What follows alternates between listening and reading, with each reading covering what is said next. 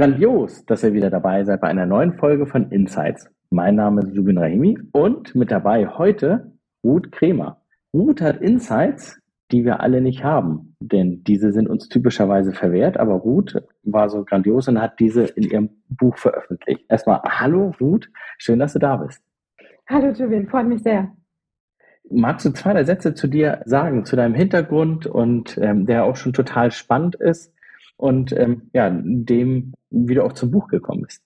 Ja, zwei, drei ist immer ein bisschen schwierig. Ich versuche es aber mal, weil mein Lebenslauf ist tatsächlich nicht so geradlinig, wie das irgendwie früher mal gern gesehen war. Ich habe ursprünglich mal Mathematik studiert, bin dann vor eigentlich meinem ersten Job nach der Uni schon ein bisschen in der Gründerszene so gelandet. War da auch total angefixt von, von Anfang an, habe trotzdem irgendwie vielleicht aus Sicherheitsdenken, vielleicht, naja, man weiß es nicht genau, eine andere Laufbahn gestartet, musste aber schnell feststellen, dass das nicht so gut passt zu mir, habe mich dann selbstständig gemacht und erst noch mit was anderem, mit Förderberatung, aber eben auch schon für Startups schwerpunktmäßig und ja, bin dann zu einem VC gekommen, also bin auf Investorenseite sozusagen gewechselt, habe da wahnsinnig viel gelernt, eben wie man kleine, vor allen Dingen eben Tech-Unternehmen finanzieren kann, beziehungsweise was, was dabei wichtig ist, welche Voraussetzungen sie brauchen und so weiter. Und musste aber trotz allem feststellen, dass eben ja mit mit Vorgesetzten, Hierarchien etc. nicht so gut funktioniere wie mit meinen eigenen Strukturen und habe mich dann wieder verabschiedet, wieder selbstständig gemacht und da kamen dann tatsächlich super viele Startups, auch ein paar Investoren auf mich zu und sagten, hey, hm, kannst du mir nicht helfen? Ich habe Startups zum Beispiel, ich habe nächste Woche einen Termin mit Investoren, Finanzplanung, Pitch stehen an, da muss, das muss überarbeitet werden. Auf der anderen Seite manchmal eben auch, wie gesagt, kleine privatere Investoren, die dann die dann gefragt haben, kannst du, kannst du uns hier helfen mit dem Numbers Crunching, das zu bewerten, ein bisschen DD, also Due Diligence Prozess zu machen, etc. Ja, und so hat sich dann irgendwie meine Beratung ein bisschen neu aufgestellt, diesmal war. Und dann kam die Höhle der Löwen noch dazu und dann kamen ganz viele neue Möglichkeiten. Und jetzt bin ich gerade auch wieder dabei, mich neu zu erfinden. Und das Buch ist so der erste Schritt Richtung, ich versuche mein Wissen mal einer, ja, einer breiteren Zahl, einer größeren Zahl von Gründern und Investoren zugänglich zu machen. Und das Buch, ich habe einige Bücher gelesen, wird immer geschmunzelt, aber ich druck sie nicht aus, aber ich, ich kaufe sie gerne in Papier, du hast, kann, hast es mir ja noch zukommen lassen. Ähm, ich finde es richtig super. Ich habe viele Bücher von E-Commerce-Experten und Co. gelesen, wo ich also, also ähm, als Buch schon handwerklich nicht so dolle und inhaltlich auch sehr eher dünn. Und das ist ja überhaupt nicht der Fall und ich glaube, das hat vielleicht auch schon was damit zu tun, dass du ja den, den Untertitel oder den, den Scope des Buches so geschickt gewählt hast und zwar vom Pitch zum Deal. Kam das jetzt bewusst? War das zufällig? Nee, zufällig war das natürlich nicht. Erstmal vielen lieben Dank für das Lob. Das bedeutet mir immer total viel, weil gerade als erstes Buch man ist ja total wie auch unsicher, ist das was, was den Menschen wirklich Mehrwert bringt, weil das lag mir halt am meisten am Herzen von allen. Nein, also das ist ja genau dieser Spot, wo ich am meisten quasi arbeite. Ne? Also wo, äh, ja, vielleicht noch, noch vor dem Pitch, weil ich mache ja auch viel Pitch-Training, aber quasi dieser Prozess zum Investment hin, auf, auf beiden Seiten, ein bisschen mehr oder ein ganzes Stück mehr auf Gründerseite tatsächlich auch. Und ja, das ist halt das, wo ich glaube ich auch über die Jahre auch bei DADL, aber auch bei sonstigen Kunden, bei meiner Hochschuldozententätigkeit einfach am meisten Erfahrung gewonnen habe und am meisten Wissen verdichten konnte. Und das, das Buch, äh, da ist ja wirklich eine Menge Wissen drin. Ich fand es gut, weil ich konnte auch für mein Geschäft einiges auch rausziehen. Ich erzähle ja auch nochmal eine, eine Passage, habe ich da mal vorbereitet dafür. Gibt aber noch viel, viel mehr, aber eine habe ich jetzt mal vorbereitet. Aber sollten es nur die lesen, die ja quasi sagen, ich will zu DHDL und will mich damit vorbereiten oder für alle Startups oder auch für Konzerne oder mittelständische Unternehmen oder für den Fashion Shop um die Ecke? Nee, also für, nur für DHDL-Kandidaten wäre es ein bisschen sehr schmal, glaube ich. Tatsächlich ist ja das Konzept des Buches, dass es unsere Investoren, also die sogenannten Löwen nimmt und in den Mittelpunkt stellt, weil zu denen habe ich sozusagen die die Investorenprofile erarbeitet. Das soll aber, und so ist das Buch auch, auch aufgezogen mit dem Drumherum, den es, den es halt dazu gibt, das soll eben nur beispielhaft sozusagen sein, wie man sich auf Investoren vorbereitet, wie Investoren so ticken und wie man da rangehen könnte. Ne? Das ist natürlich dann die Zielgruppe Gründer. Auf der einen Seite, klar, bringt das natürlich auch für alle, die einfach die Show mögen, sich für Startups interessieren, glaube ich, einiges an Hintergrundwissen und ein, einiges an Background. Und ich hoffe auch dem einen oder anderen, der sich vielleicht mit dem Gedanken trägt, mal in Startups zu investieren, als Privatmensch einfach aber das, das verbreitet sich ja immer mehr, glücklicherweise. Ne? Es kommen ja immer mehr Privatmenschen, die das als zwar risikobehaftetes, muss man sagen, aber einfach Investmentmöglichkeit auch sehen.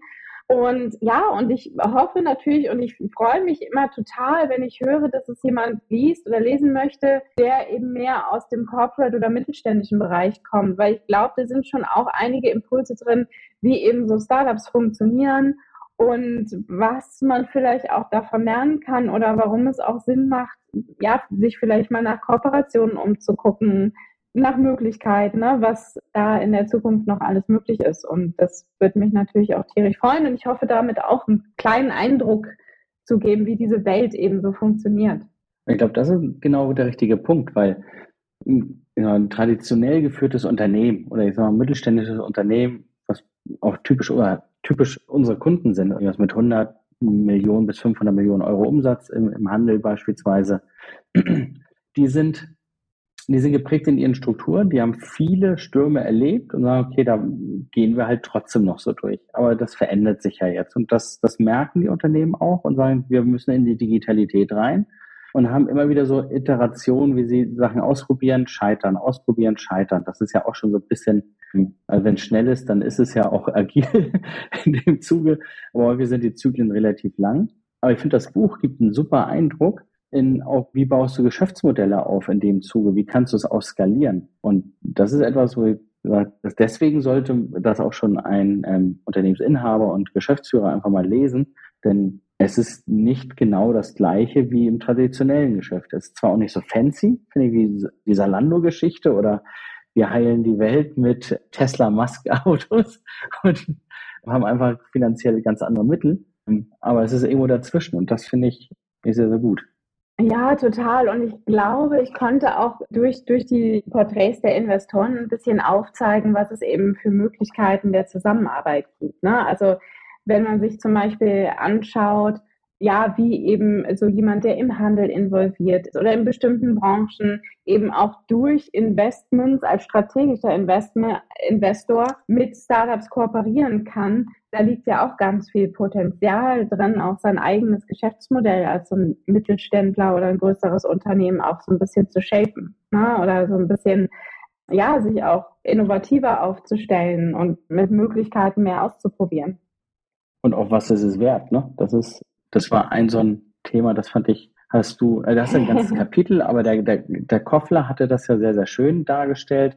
Was hat er gesagt? Ähm, du hattest geschrieben, es sollten Gründerinnen sich unbedingt merken, be merken, Bewertungsvorstellungen sollten immer streng auf wirtschaftlichen Maßstäben beruhen. Und das bekommen wir auch bei dem Thema M&A bei uns hin und wieder mit. Also ich sage mal, für Emotionen zahlen wir halt nicht. Und das ist halt, ja, ist, ist, ist nicht nett, aber den Spruch habe ich übrigens vom Autoverkäufer, der mal den Mini von uns gekauft hat. Der meinte, für Emotionen zahlen wir nicht, sondern das ist der Marktwert, könnt ihr machen oder auch nicht. Und schlussendlich ist es ja, ja auch so in dem, dem Zuge.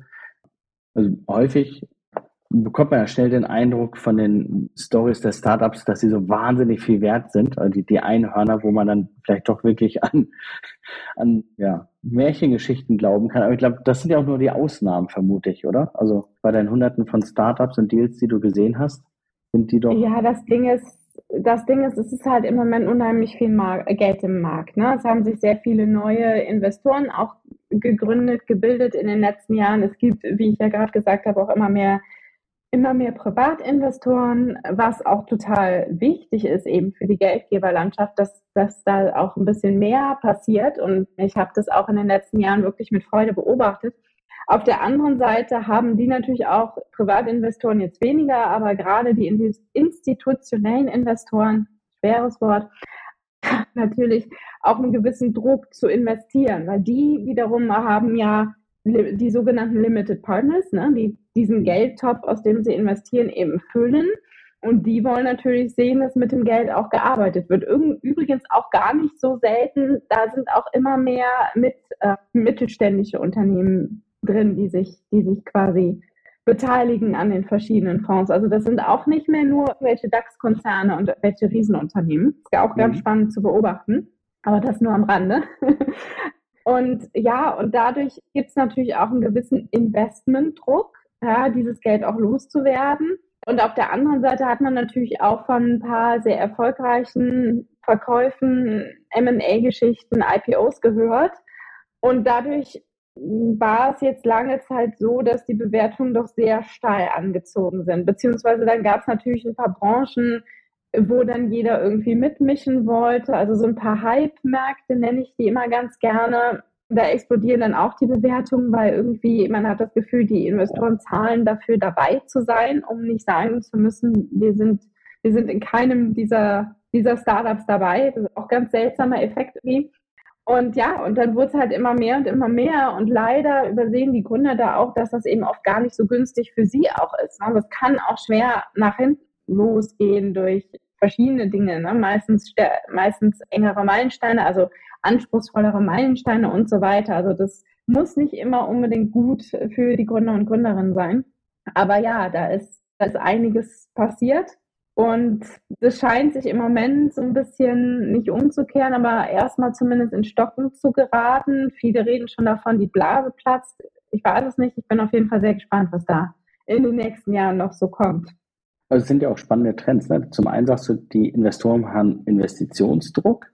Sehe ich ja, wir sind ja auch ähm, zum Teil gekauft worden von, von der ähm, ja, Gesellschaft strategischer Partner ist das wo auch institutionelle Anleger dann rein investieren. Und die wollen halt, dass wir auch wachsen durch M&A. Das ist, war, bekommen wir halt in dem Zuge natürlich auch mit und tun wir auch. Und das ist total spannend, aber halt nicht so die fancy Sachen, sondern immer solides IT-Service-Geschäft und ähm, da sind wir. Deswegen ist, konnte man immer so nette, ja, ähm, Parallelen konnte ich dann ziehen. Aber nochmal zu, zu, dem, zu dem Buch und zu dem, was du gesagt hast, Du würdest dir auch wünschen, dass mehr private Anleger dort reingehen, also vielleicht statt Aktien dann halt auch dort investieren. Habe ich das richtig verstanden?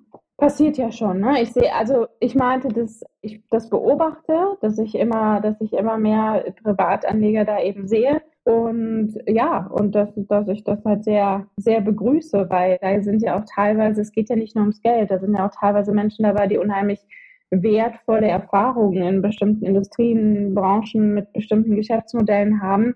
Und wenn die sich eben ein Investment suchen, was zu ihnen passt, dann können die auch unglaublich viel weitergeben, einfach als Mentor, als Sparringspartner. Und gerade in diesen frühen Phasen, wo es halt auch darum geht, das Geschäftsmodell zu schärfen und auf die nächste Stufe zu heben, dass es eben dann skalierbar werden kann. Weil alle reden immer von Skalierbarkeit ich arbeite, und das tue ich sehr gerne, sehr oft an dieser Schwelle zu Skalierbarkeit, wo irgendwie, ja, da ist was vielversprechendes und irgendwas funktioniert, aber irgendwie ist es noch nicht ganz da. Und da muss man eben dann echt ein bisschen Energie reinstecken, damit es halt wirklich diesen, diesen, diesen Sprung über die, über die Skalierbarkeitsschwelle mhm. sozusagen dann schafft, was unheimlich spannend ist. Und ich glaube, dass das auch sehr sehr wichtig ist, weil da auch viele hängen bleiben und dass dann gerade eben so private Investoren mit entsprechenden Erfahrungen äh, unheimlich gut, ja, was heißt Dienste leisten können, ne? aber tolle Partnerschaften eben da eingehen können. Ja, weil sie vielleicht gerade auch die Skalierung schon mal in ihrem eigenen Unternehmen gemacht haben. Ja, zum Beispiel. Wissen, da ist der Schmerz, da musst du jetzt mal durch und da musst du investieren und sonst geht es nicht voran. Ja. Das sind ja manchmal so, so einfache Tipps. Ne? Man sagt, oh, jetzt musst du einfach mal Vertriebstruppe einstellen. Vorher konntest du es machen, aber jetzt kostet es. Und das ist so teuer. Punkt. ja. ja, ja sind ja die einfachen, einfachen Tipps. Ich fand, das war jetzt ist kein Tipp, aber vielleicht hast du da noch einen Tipp, weil das ist uns auch wichtig. Also wir glauben ja an Vielfalt. Die Synergy glaubt an Vielfalt per se in Bezug auf Unternehmen und Firmen. Deswegen sind Startups und deutsche und europäische Startups für uns so wichtig und unterstützenswert, weil wir nicht glauben, dass wenn ein Player wie Amazon über 50 Prozent des Online-Umsatzes hat und über 50 Prozent des Online-Payment-Umsatzes hat, weil es ja implizit haben, wie es über die Plattform geht, dass das gut ist. Und deswegen finden wir es so toll, wenn gute Startups auf den Markt kommen, mit eigenen Ideen, eigenen Markt schaffen. Ähm, und ich, ich mache diese große Kurve, weil ich in dem Bericht von Dagmar Wörl, wo ich einfach nur den Namen, also ihren Nachnamen halt kannte, dann halt festgestellt habe, äh, dass ich ja de facto nichts von ihr wusste und erst recht nicht, was sie alles getan hat. Und das ist das Besondere, finde ich. Und da habe ich dann auch noch eine Frage dazu. Und zwar, sie hat ja wirklich so viele Funktionen. Ne? Mitglied des Deutschen Bundestags oder sie war parlamentarische Staatssekretärin. Äh, sind ja alles große Themen. Und du hattest geschrieben, bei ihr blieb vor allem dann auch hängen, dass sie mal Miss Germany war. Also ich wusste weder das eine noch das andere. Und äh, aber wo du es geschrieben hast, dachte ich, naja, das bleibt vielleicht sogar eher kleben. Und das ist ja total blöd, weil es ist wahrscheinlich irrelevant für die Auswahl in dem Zuge. Ähm, ich würde auch sagen, ja. und äh, da gibt es von deiner Seite, außer du bist ja auch mega erfolgreich in der, in dem, was du machst und erfindest dich ja immer wieder neu. Tipps, wo du sagst, das kannst du auch einfach mal Frauen mitgeben, dass du sagst, oder, oder ist ja vielleicht nicht nur Frauen, aber allen mitgeben in Bezug auf, wie kann man ja das eigene Bild dann auch mit mitgestalten. Ja, das ist eine Frage, die ist richtig so einfach. Ich meine, wahrscheinlich, wahrscheinlich, ja, aber es ist eine total spannende Frage, weil ich tatsächlich da auch öfter mit Frauen drüber spreche. Jetzt bin ich nicht ansatzweise so schön wie Dagmar, aber ich glaube einfach, dass jede Frau, die nicht, die nicht irgendwie nicht unattraktiv ist, früher oder später damit konfrontiert wird, dass sie auch irgendwie sehr stark darauf reduziert wird. Und ich sehe das auch immer noch, ja, bei, auch bei vielen jüngeren Gründerinnen, da ändert sich so teilweise. Die Gen Z ist da doch ein bisschen, bisschen weiter als wir Millennials, was ich total schön zu beobachten finde.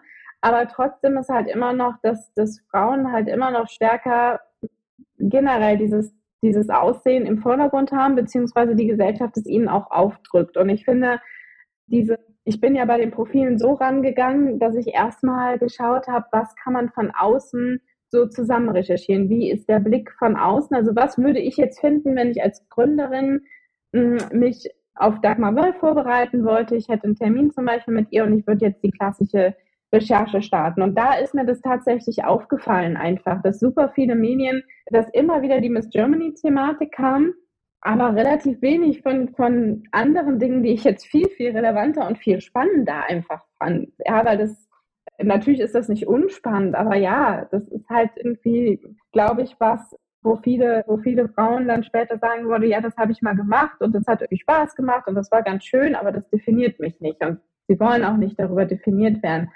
Und das ist halt auch gar nicht so einfach, da rauszukommen, nicht als Frau und auch nicht als Gesellschaft. Ich bin tatsächlich, jetzt werde ich ja, jetzt werde ich ja nächstes Jahr 40. Heißt so, die, die Zeiten, wo das allzu wichtig äh, war, sind so auch vorbei. Man ändert sich ja auch, ändert sich ja auch und, und, findet mehr Selbstbewusstsein in anderen Dingen. Ähm, manchmal zu spät, aber immerhin. Und ich bin tatsächlich dazu übergegangen, dass wenn mir, gerade wenn es um das Fachliche geht, und dann kommen irgendwie Komplimente zum Aussehen, dass ich sage, danke, aber das ist nicht mein stärkstes Feature. Und ich glaube, dass es tatsächlich da auch natürlich auch an der Gesellschaft liegt, endlich mal aufzuhören, ne, Frauen weitestgehend die Qualität oder die, den Wert von Frauen weitestgehend mit ihrem Äußeren gleichzusetzen, weil das immer noch viel zu viel zu viel ist. Auf der anderen Seite liegt es aber, glaube ich, auch an uns Frauen ein bisschen, vielleicht auch ein bisschen aggressiv da aufzutreten und sagen so, hey, ist ja nett gemeint, aber ganz ehrlich, mein Wert auch für mich selbst liegt woanders und ich habe so viel mehr zu bieten. Also hör dir doch mal an, was ich zu sagen habe. So, ne? Und ich glaube, das ist auch un unglaublich wichtig und zum Glück gibt es immer mehr starke Frauen, die das auch tun und kleine Änderungen, die spürbar sind. Und witzigerweise, ich finde, klar, das in Bezug auf Frauen spielt es eine Rolle, aber ich merke in der Politik oder ich habe den Eindruck, in der Politik werden die Personen, die eloquenter sind, äh, nicht unbedingt hübscher, aber ich sage mal eloquenter mit den Medien besser umgehen können, nicht unbedingt inhaltlich gut sind, bekommen auch sehr, sehr viel gute Ergebnisse. Und das finde ich in dieser Thematik der Darstellung schon auch besonders. Also das ist jetzt mal unabhängig mhm. von, von Mann, Frau, aber es geht dann ja ruckzuck, ne? Also Annalena Baerbock macht, glaube ich, jetzt einfach einen Hammerjob. Und äh, ich bin ja nicht dabei, aber das, was, was man da so mitbekommt, und sie hatte ja vor einem Jahr, war die Frage, macht sie überhaupt noch einen Job durch all die kleinen Sachen, die, die vorher da waren. Ne? Und ich finde es super, dass sie ähm, ja, so einen langen Atem da hatte, ne? aber Total, aber das ist, das ist für mich auch das beste Beispiel, wo Deutschland steht. Also kein Mann musste sich vorher dafür rechtfertigen, was er mit seinen Kindern macht, wenn er, wenn er als Bundeskanzler angetreten ist. Ne? Und das hat, finde ich, man kann, also ohne jetzt in die politische Diskussion zu gehen, ob sie jetzt die richtige gewesen wäre oder nicht, finde ich an der Stelle völlig egal. Aber was einfach unter jeder Gürtellinie war, war irgendeine Diskussion ob sie das denn machen könnte mit kleinen Kindern. Das hätte bei einem Mann nie zur Debatte gestanden. Und das ist halt was, wo ich denke, so, ach, armes Deutschland, wo stehst du eigentlich noch? Ne? Und da haben wir, glaube ich, noch viel zu tun. Und Ursula von der Leyen, ja. sag mal, die hat, sie hat, glaube ich, sieben Kinder, glaube ich. Da waren, waren ähnliche Sprüche und, ne? und das, ich, ich finde es ich find's einfach sehr, sehr traurig. Aber ja, die, ich glaube, der Umgang mit den Medien ist nochmal ein ganz anderes Thema, weil finde, und das sehe ich auch im Kleinen sozusagen, wenn ich mich jetzt zum Beispiel auf Konferenzen umschaue, gerade ja im Tech-Bereich vielleicht nicht ganz so krass, aber doch so im auch im Startup-Umfeld und gerade wenn es dann auch so Richtung mehr Richtung ja Persönlichkeitsentwicklung oder Branding oder Marketing geht, dann habe ich doch das Gefühl, da sind sehr viele mit sehr wenig Botschaft auf der Bühne, die sich aber sehr gut verkaufen können. Und da ja, das finde ich manchmal auch ein bisschen traurig, dass man Inhalten nicht äh, ein bisschen mehr Raum gibt. Ja, tendenziell aus meiner Sicht eher Männer als Frauen. ja, aus meiner auch. und das führt aber zu einer These, und ich mache dann gleich einmal wieder einen Bogen zum Buch, dann ähm, wird vielleicht nochmal spannend. Mach mal. Und, und zwar, wir haben mal vor, vor zehn Jahren, waren wir mal auf einer Präsentation, äh, auf einer ähm, vom IFH, vom Institut für Handelsforschung, auf der Bühne vom EHI, ganz witzig, auf der Eurozis. Und da ging es um die Zukunft des Handels. Und unsere Prognose war es, dass es in, ich glaube, 2020 oder 2030 die Person selber, also der Mensch, das Individuum, die Marke ist und gar nicht mehr ein großer Konzern. Und zwar aus einem ganz einfachen Grund. Einem Menschen traust du mehr und vertraust du mehr als einem Unternehmen.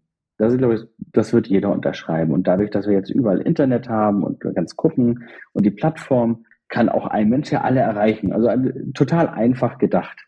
Und äh, jetzt würde ich mal behaupten, ohne dass wir die Zahlen zur Hand haben, die könnten wir nochmal recherchieren und auch in die Kommentarfelder mit reingeben, ist, ist glaube ich, so, dass ähm, Influencerinnen erfolgreicher sind in Summe als Influencer. Und ich habe zwei Thesen dazu. Also vielleicht gibt es den einen, Justin Bieber ist für mich kein Influencer, der ist Künstler und hat halt eine große Follower-Community. Ähm, Aber ich glaube, das eine ist, und mir geht das so, ich schaue lieber Menschen zu, die weniger, wie du es auch gesagt hast, selbstdarstellerisch unterwegs sind, als Inhalte von sich präsentieren, also wirkliche Inhalte. Und wo es nicht, schau mal her, wie toll ich bin, geht, sondern wirklich um, um die Sache. Und das machen äh, ich mache mal Schublade auf, Frauen besser als Männer.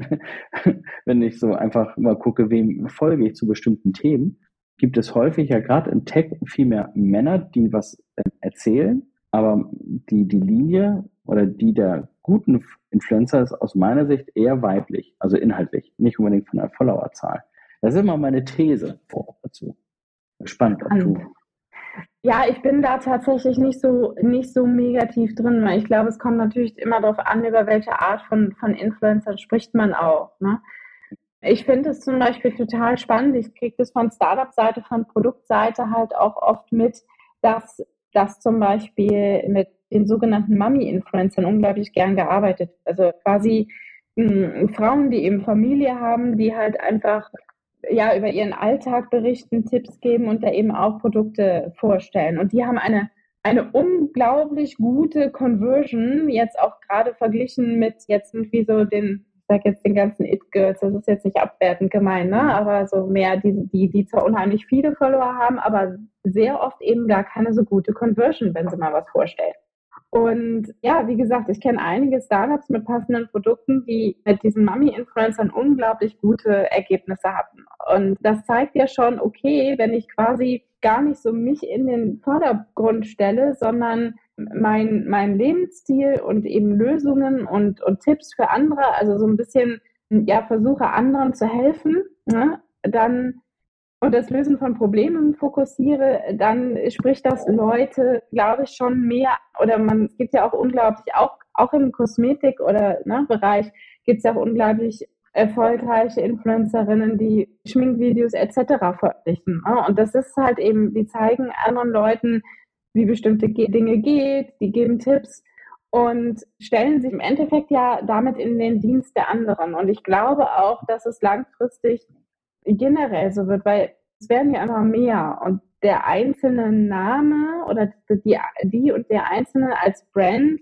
wird es immer schwerer haben, sich zu etablieren. Deswegen wird man, glaube ich, nur noch eine größere Followerschaft irgendwann darüber aufbauen können, dass man eben einfach ja, sich in der Form in den Dienst der Leute stellt und ihnen was, was bietet, was anbietet, Lösungen aufzeigt, die sie brauchen. Und da sind wir eigentlich auch wieder bei den Startups, weil genau das ist das Prinzip. Ne? Eine, ja, eine darauf, Lösung für ein Problem finden. Und darauf wollte ich hinaus. Und ich glaube sogar, ähm, Frauen können gut. da, ja, diesen Sweet Spot zu finden, ne? den, den einige Influencer für sich dann gefunden und für die Community. Und ich glaube aber, dass Frauen dort viel besser in der heutigen Zeit Startup-Gründerin sein können und viel Möglichkeiten haben in der heutigen Welt. Also ähm, es geht viel von direkter Kommunikation aus und von der Kommunikation einer Person und nicht nochmal durch eine Presseabteilung. Und das ist, finde ich, so etwas, wo viele ja. der Eigenschaften dann doch eher, ja, dem, ich, dem zuschreiben würde. Ne? Das ist immer unterschiedlich, aber trotzdem und was ich super wichtig finde, was glaube ich auch vielen Frauen sehr liegt, ist die Empathie für den Kunden. Ne, sich wirklich reinzufühlen, okay, was hat der Kunde für ein Problem, was will er, an welcher Stelle kann ich helfen, was sucht er oder sie wirklich, also all diese Dinge, dieses sich reinfühlen in andere. Und ich will nicht sagen, dass das Männer so viel schlechter können, aber ich beobachte doch, dass tatsächlich, dass da viele Gründerinnen sind, die da einfach unglaublich gut sind. Ne? Es gibt auch immer mehr, um Gottes Willen. Ich glaube sogar, der, der, der Trend ist da steigend. Das ist auch, das ist auch immer, Männer gibt es auch so ein Fehler unserer Gesellschaft, ne? Empathie nur Frauen zuzuschreiben. Was für ein Quatsch. Ja, als ob Männer nicht empathisch sein können. Aber es wurde ja teilweise sogar als negativ gesehen. Und das ändert sich. Und dann, glaube ich, werden wir auch viel mehr solcher Lösungen wieder von Männern sehen. Ja, also ich, es ist immer individuell, ne? wenn man it's down to the person ja, schlussendlich immer. Wir pauschalisieren ähm, hier jetzt mal ganz stark. Genau. Aber ich finde ich finde Schubladen auch manchmal gar nicht schlecht, weil ich sehe es an unseren eigenen Kindern, die haben die haben schon auch ihre eigenen Eigenschaften und einige sind dann halt schon relativ klar. Also da unser Sohn profitiert davon, dass seine ältere Schwester sehr viel und sehr gerne spricht. Deswegen spricht er als Junge relativ viel, aber weitaus weniger als seine Schwester noch. Und sie hat ihm das beigebracht, weil sie das gerne mag. Ne?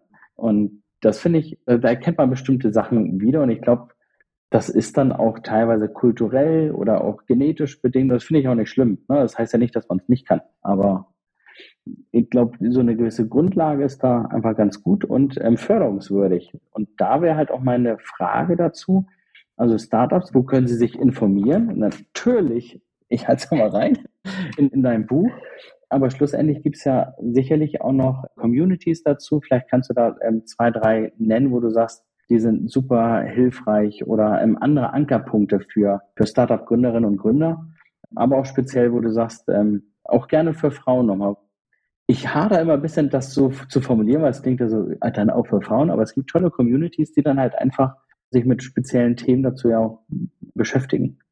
Ähm, ja, ich glaube, man darf das nicht. Also ich möchte da auch ungern irgendwie direkte Empfehlungen aussprechen, weil ich habe für mich festgestellt, dass man ein bisschen ausprobieren muss und schauen muss, wo man halt selber auch gut reinpasst. Ne? Zack, erste Empfehlung. Ausprobieren, reinschnuppern. Ja, ja, ja, wirklich reinschnuppern, hingehen und schauen. Und es gibt, es gibt so viele und man stößt da auch relativ leicht drauf. Also ein guter Anlaufpunkt für mich ist, ich reise ja sehr viel. Ich bin ja Ich habe ja in Köln mehr oder weniger nur eine Basis und bin sehr viel in der Welt unterwegs.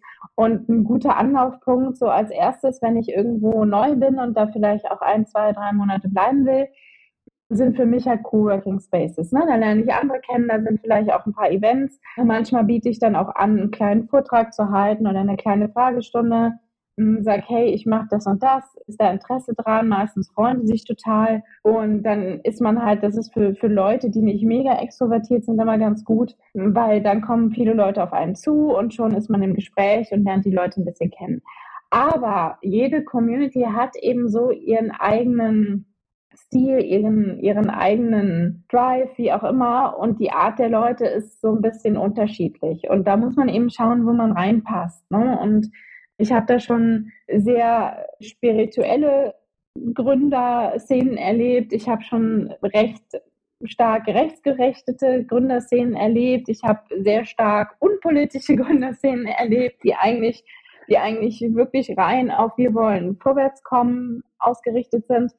Und genauso ist es auch mit entsprechenden Frauennetzwerken oder Frauencommunities. Da muss man nämlich auch schauen. Hm, ich hatte eben schon gesagt, ja, ich tue mich zum Beispiel ein bisschen schwer, weil ich glaube, meine Definition oder meine Auffassung von Feminismus oft eine andere als von vielen Frauennetzwerken. Und ich habe da das Gefühl, irgendwie passe ich nicht so immer ganz rein. Manche finde ich mega, aber bei manchen habe ich auch das Gefühl, irgendwas, irgendwas stimmt hier nicht. Und ich glaube, so geht es auch jedem Gründer bei dem einen oder anderen und jeder Gründerin bei dem einen oder anderen Netzwerk, Community. Deswegen, man kann einfach nur ausprobieren, Leute kennenlernen, zuhören, reinschnuppern, sich unterhalten und dann schauen, was sich, was sich richtig anfühlt und sich da auch halt in, eben mehr engagieren. Und das ist eigentlich ja total einfach, ne? WeWork oder Startplatz oder Ruhrpott Hub oder Ruhrhub. Gibt es zig, es zig kostet fast alles nichts und also die Events, es gibt so und so viele Events, die halt umsonst sind, na, also eben nicht umsonst, aber kostenlos. ja, Genau, deswegen. Also der Einstieg ist da eigentlich sehr, sehr leicht. Das Schwierige ist dann zu schauen, okay, was passt zu mir, wo kann ich wirklich was mitnehmen, was lenkt mich vielleicht in die falsche Richtung. Das ist auch immer so ein bisschen gefährlich, weil es gibt tatsächlich auch so manche Communities oder manche dann auch selbsternannte Experten, die einen sehr stark in die vielleicht für einen selbst falsche Richtung drängen, obwohl es sich anfangs so anhört und anfühlt, als ob das alles so total Hand und Fuß hat und das muss man irgendwie feststellen, dass man falsch gelaufen ist. Also auch da muss man, glaube ich, mit sehr viel Aufmerksamkeit und Fingerspitzengefühl rangehen. Aber das ist, glaube ich, der zweite. Ja, ich glaube, das ist der zweite Tipp, ne? Aufmerksam sein und, und, zu gucken, was da ist und auch hin, zu hinterfragen. Ne? Was erzählen andere? Macht das Sinn? Macht das für mich Sinn? Oh ähm, ja, total, total. Ich, wir sind schon weit über der Zeit, was aber nicht schlimm ist. Wundert dich das? Nein, überhaupt nicht. Was ja auch viele Insights wieder gebracht hat. Aber ähm, zum Abschluss würde ich dir gerne eine Frage stellen. Welche Frage habe ich nicht gestellt, die ich hätte stellen sollen, wo du gerne darauf geantwortet hättest? Ach Gott, da gibt es so viel. Wir haben jetzt über so viele Dinge noch nicht, noch nicht gesprochen vielleicht irgendwie in dem Bereich Zusammenarbeit, Corporate Startups und so, was oder Mittelstand Startups oder was können, was können Mittelständler von Startups lernen, weil das ja so ein bisschen auch mehr dein Thema ist. Dann stelle ich mal eine Frage dazu. und ja, zwar, wenn ich bei uns ins Büro reingehe. Wir sind ja quasi die Bulette zwischen, äh, zwischen des Startplatzes, weil die ja über und unter uns sind.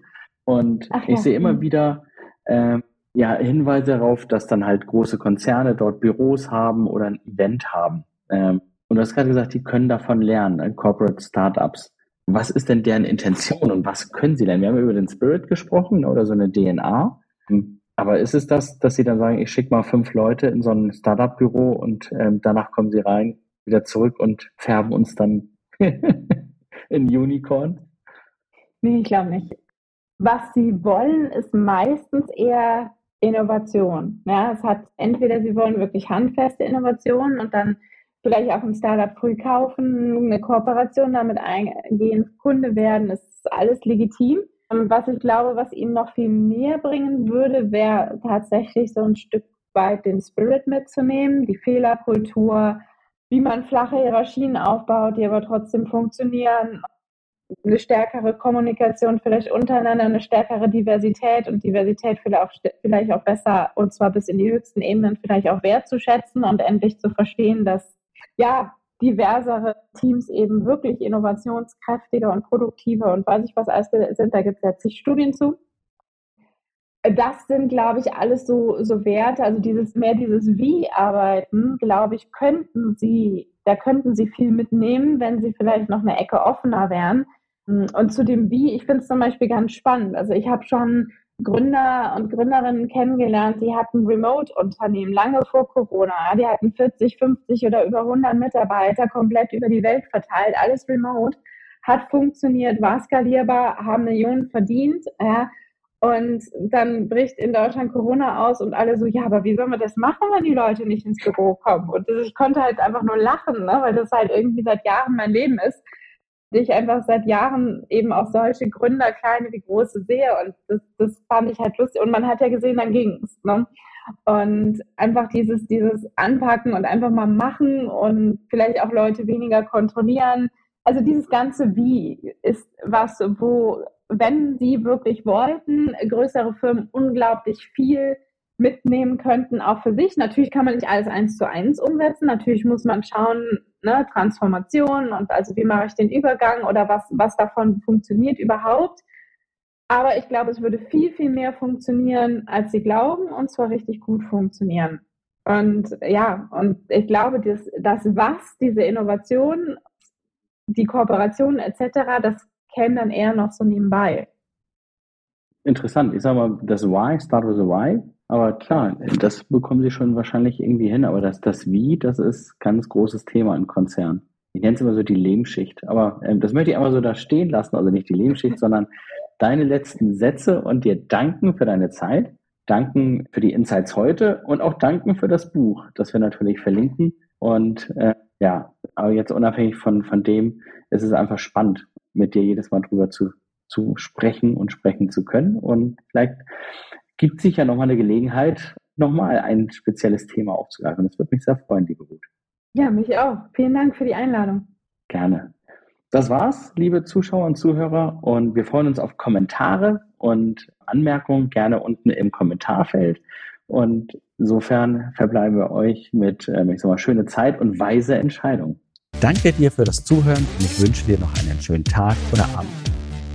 Du kannst diesen Podcast über alle gängigen Kanäle abonnieren und erzähle deinen Kollegen und Freunden davon. Je größer die Community wird, desto mehr Inhalt und Diskussion können wir für dich transportieren und erstellen.